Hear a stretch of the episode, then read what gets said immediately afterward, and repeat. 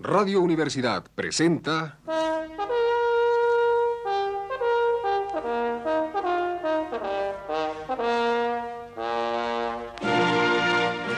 Testimonios.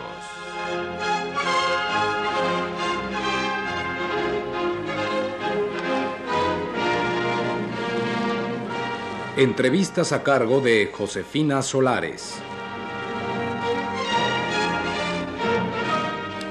En esta ocasión, Josefina Solares entrevista al poeta Jaime García Terrés.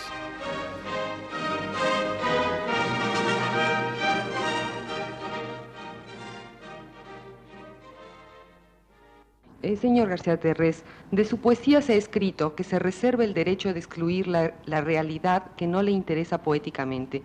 ¿Cuál sería en este sentido el compromiso del poeta con la realidad? Eh, bueno, en primer lugar, eh, yo creo que esa reserva de derechos no es una cosa peculiar mía, sino de cualquier poeta, de cualquier escritor, y me atrevería yo a decir eh, que de cualquier hijo de vecino, ¿no? lo que pasa es que la palabra realidad es una palabra muy ambigua, sobre la cual se ha escrito y se podría seguir escribiendo interminablemente en todos los géneros del pensamiento, ¿no? en todas las categorías me reservo el derecho de destruir la realidad que no le interesa poéticamente. Yo creo que si se toma la realidad en el sentido en que yo la comprendo, por contraste ante el mundo, digamos, eh, desde una perspectiva de filosofía oriental, el mundo de la apariencia, el mundo de la realidad, el mundo de la realidad es esencialmente poético. Eh, si se excluye algo de esa realidad, pues es por punto de vista, por circunstancias del momento pero hay veces que le quieren hacer a uno tragar como realidad cosas que son o bien puramente aparentes, o bien puramente transitorias, o bien absolutamente irreales. Eh, me reservo el derecho, y creo que me lo seguiré reservando, de no escribir pues eh, jamás una oda al departamento del Distrito Federal o, etcétera, etcétera, ¿verdad? Eh, parece que eso sí, pero, pero, pero eh, insisto, este, hay que tener un concepto claro en la medida en que es posible tener un concepto claro de algo eh, y sobre todo de algo tan absolutamente inasible, que es la realidad. ¿no? El universo, todo es materia poética. El tiempo es materia poética, el espacio es materia poética y todo lo que nos circunda es materia poética. Ahora, ¿cuál de esos, cuál aspecto que se tome eh, de, esos objetos que nos rodean o de esas interioridades que tenemos, es el aspecto real. Es una cuestión de perspectiva simplemente, ¿no? Neruda ha escrito odas a todo lo imaginable y realmente pues algunas veces ha triunfado, otras ha fracasado, pero en principio no veo que nada de lo que constituye la vida del hombre pueda serle ajeno, inclusive hablando poéticamente, inclusive escribiendo o creando poéticamente. ¿Puede hablarse de una realidad creada por la propia poesía? Aquí volvemos con la endiablada palabra, ¿no? Eh, ya esos eh, términos eh, creo que debemos, no, no, podemos superarlos porque siempre son puntos de referencia, pero cuando se me habla de idealismo y materialismo y de realidad y no realidad, pues creo que hay que andar con pies de plomo. Los científicos están discutiendo estos conceptos, ya no solamente los filósofos. Eh, hay artículos, hay ensayos interesantísimos sobre el concepto de la realidad, por ejemplo, para Einstein. Pues es un concepto de la realidad que no es el mismo que existía en tiempos de Newton, ¿no? Es una realidad mucho más compleja, mucho más objetiva teóricamente hablando, pero mucho menos vivible cotidianamente, ¿no? Entonces, insisto, puede hablarse de una realidad creada por la propia poesía. Para mí no tiene otra misión la poesía, sino justamente el acercarse a eso que yo estimo que es la realidad. Para mí la realidad es lo poético. Lo que no es la realidad es lo no poético, es decir, es lo no existente. Ahora, eh, pues de eso podríamos darle intervención a, los presocráticos, a los kantianos, para mí me es mucho más interesante el punto de vista de los, eh, modernos eh, científicos porque están eh, en sus teorías, hay una serie de perspectivas y de caminos que creo que muy pocos se han atrevido a explorar y que literariamente serían muy interesante hacerlo. Señor García Terres, ¿puede darse una poesía política? Aquí volvemos al sentido de las palabras que me parece vital, aunque sea un poco caer en eh, cierto bizantinismo, me parece muy importante dar el exacto sentido de las palabras como uno las usa. Yo creo que no puede darse una poesía política si entendemos, como es exacto, que el hombre vive en sociedad, vive dentro de una polis y que necesariamente asume una actitud frente a esa sociedad, frente a esa comunidad, frente a esa polis. Esa actitud puede ser consciente, puede ser expresa o puede ser inconsciente, pero siempre existe, siempre se da. Lo que se ha comprendido hasta ahora por poesía política es eh, generalmente deplorable, pero eso, repito, es porque no se ha entendido el problema, ¿no?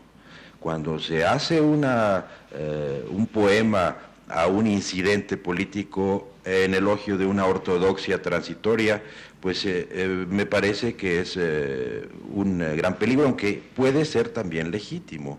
De hecho, yo conozco poesía política que, en ese sentido estricto, digamos, eh, que, ha funcionado, ¿no? Lo que pasa es que es perecedera, porque en ese sentido la política es un accidente y, perece. ¿A quién le importan en este momento eh, las creencias políticas de Dante, por ejemplo, no? Eso es una cosa meramente accidental. Lo que pervive, lo que permanece, es lo que es la esencia poética en Dante lo demás es pretexto. Pero repito, hay otro concepto de la política más interno, más esencial, que es absolutamente imposible descartar. Yo creo que eh, aún en mis poemas eh, más remotos, pues eh, por algún lado, por alguna ventana, se refleja esa actitud mía ante el mundo que me rodea y como ese mundo que lo rodea a uno es siempre en un momento determinado, pues naturalmente hay una actitud política en el sentido, ¿no? ¿Y ¿Cómo han modificado su acercamiento a la literatura anglosajona y griega, su visión de Latinoamérica?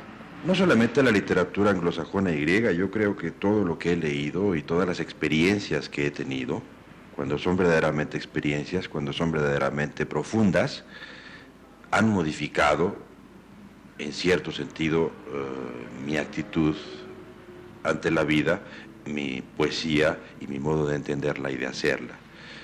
Creo que esto es restringir demasiado los términos. Claro que, que, la literatura anglosajona, pues eh, sí me parece que, que tiene eh, semillas importantes, pero también los tiene ciertas épocas de la literatura francesa, eh, los provenzales, o Tristan Corbière, o Laforgue. La literatura griega es otra cosa porque ahí es doble la experiencia, digamos, no es solamente en tanto que literatura como he vivido esto, sino por haber pasado pues eh, alrededor de tres años en Grecia, eh, eso ya es una cosa extraliteraria, se condensa quizá literariamente, pero es mucho más, va mucho más allá la experiencia que, que, trasciende lo puramente literario. Eh, señor García Terrés, ¿ha influido en su obra su acercamiento a Freud? Repito, creo que esto ya está contestado en la anterior pregunta. Ha influido en mí mi acercamiento a Freud, mi acercamiento a Marx, mi acercamiento a Hegel, mi acercamiento a Spinoza y mi acercamiento a un campesino griego o a un indio mexicano. Eh, realmente, eh, no sé quién decía que la experiencia es no, lo, no es lo que le sucede a uno, sino lo que uno hace con lo que le sucede. ¿no?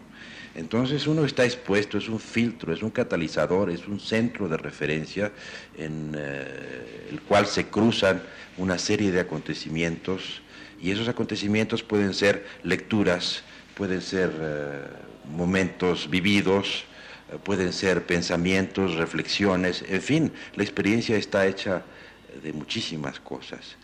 Freud, naturalmente, es un fenómeno importante que ha cambiado la faz del mundo, como lo ha cambiado Marx, entonces indirectamente tiene que habernos afectado a todos, absolutamente, aunque no lo sepamos. Directamente me ha afectado en la medida en que lo he estudiado, en que me parece también que ofrece o ofrecía en su tiempo nuevas perspectivas. Pero, insisto, creo que no hay que reducir las cosas a un nombre, a un sistema, sino que hay que ver la vida como un todo. Por eso para mí quizá lo más importante ha sido la lectura de filósofos como Hegel, que son filósofos de la totalidad. Creo que lo más importante para mí, la meta más fundamental, digamos, es llegar a acercarme a la totalidad. Y volvemos a las primeras preguntas. Creo que la verdadera realidad es la que más se acerca a esa totalidad. Mientras más fragmentaria es una experiencia o es un objeto, es menos real. Mientras más total, es más real. Señor García Terres, y díganos por último, ¿cuál sería la función del intelectual en nuestro medio? Se ha escrito mucho y se ha hablado más sobre este tema en los últimos días. Eh, me parece que Octavio Paz prepara algo al respecto que será muy importante. Digo, prepara como incitador porque sí hay mucho que discutir, pero creo que deberíamos aproximarnos al problema con dos categorías que no suelen abundar en nuestro medio, con cierta humildad y con cierto sentido del humor. Con cierta humildad porque eh, estamos presuponiendo que el intelectual es una fuerza que eh, salva o condena al mundo, ¿verdad? Y desde luego eso me parece inadmisible. Y por otra parte, pues... Eh, eh, hay que evitar tanta solemnidad, es un poco consecuencia de lo segundo, ¿no? Eh, realmente debemos aprender a reírnos un poco de nosotros mismos y creo que eso es indispensable para la salud mental propia y ajena, individual y colectiva. No quiero descartar, no quiero trivializar el problema, que es importante porque está creándose un ambiente que puede ser peligroso. El antiintelectualismo ha sido siempre eh, una semilla que encuentra terreno fértil en nuestro medio y eso es muy peligroso porque no es el combate contra este intelectual, contra tal intelectual, sino realmente es un odio eh, subterráneo contra la inteligencia, contra la cultura y una amistad y un deseo de vulgaridad y de ir contra todo aquello que signifique cambio, que signifique examen y que signifique espíritu, espíritu crítico. Creo que este debe ser el enfoque que debe presidir nuestras meditaciones frente al problema. ¿Hasta qué punto es importante el espíritu crítico? ¿Cómo debe ejercerse? Y sobre todo, ¿cómo puede ejercerse concretamente en nuestro medio? Porque es muy fácil, y a cada rato se hace, establecer largas y elaboradas teorías que finalmente no tienen ninguna aplicación en nuestro medio. Creo que aquí hay que, eh, digo, me parece muy bien que se haya subrayado en esta pregunta la expresión en nuestro medio, porque eso es lo que se suele olvidar. No hay que personalizar, pero sí hay que atenerse, que tomar muy en cuenta las circunstancias concretas en que vivimos en el momento actual. Muchas gracias. En esta ocasión estuvo con nosotros el poeta Jaime García Terrés. Radio Universidad presentó...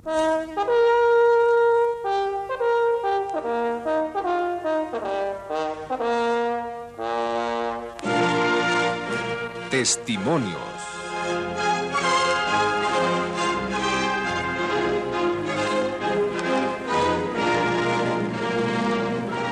Entrevistas a cargo de Josefina Solares.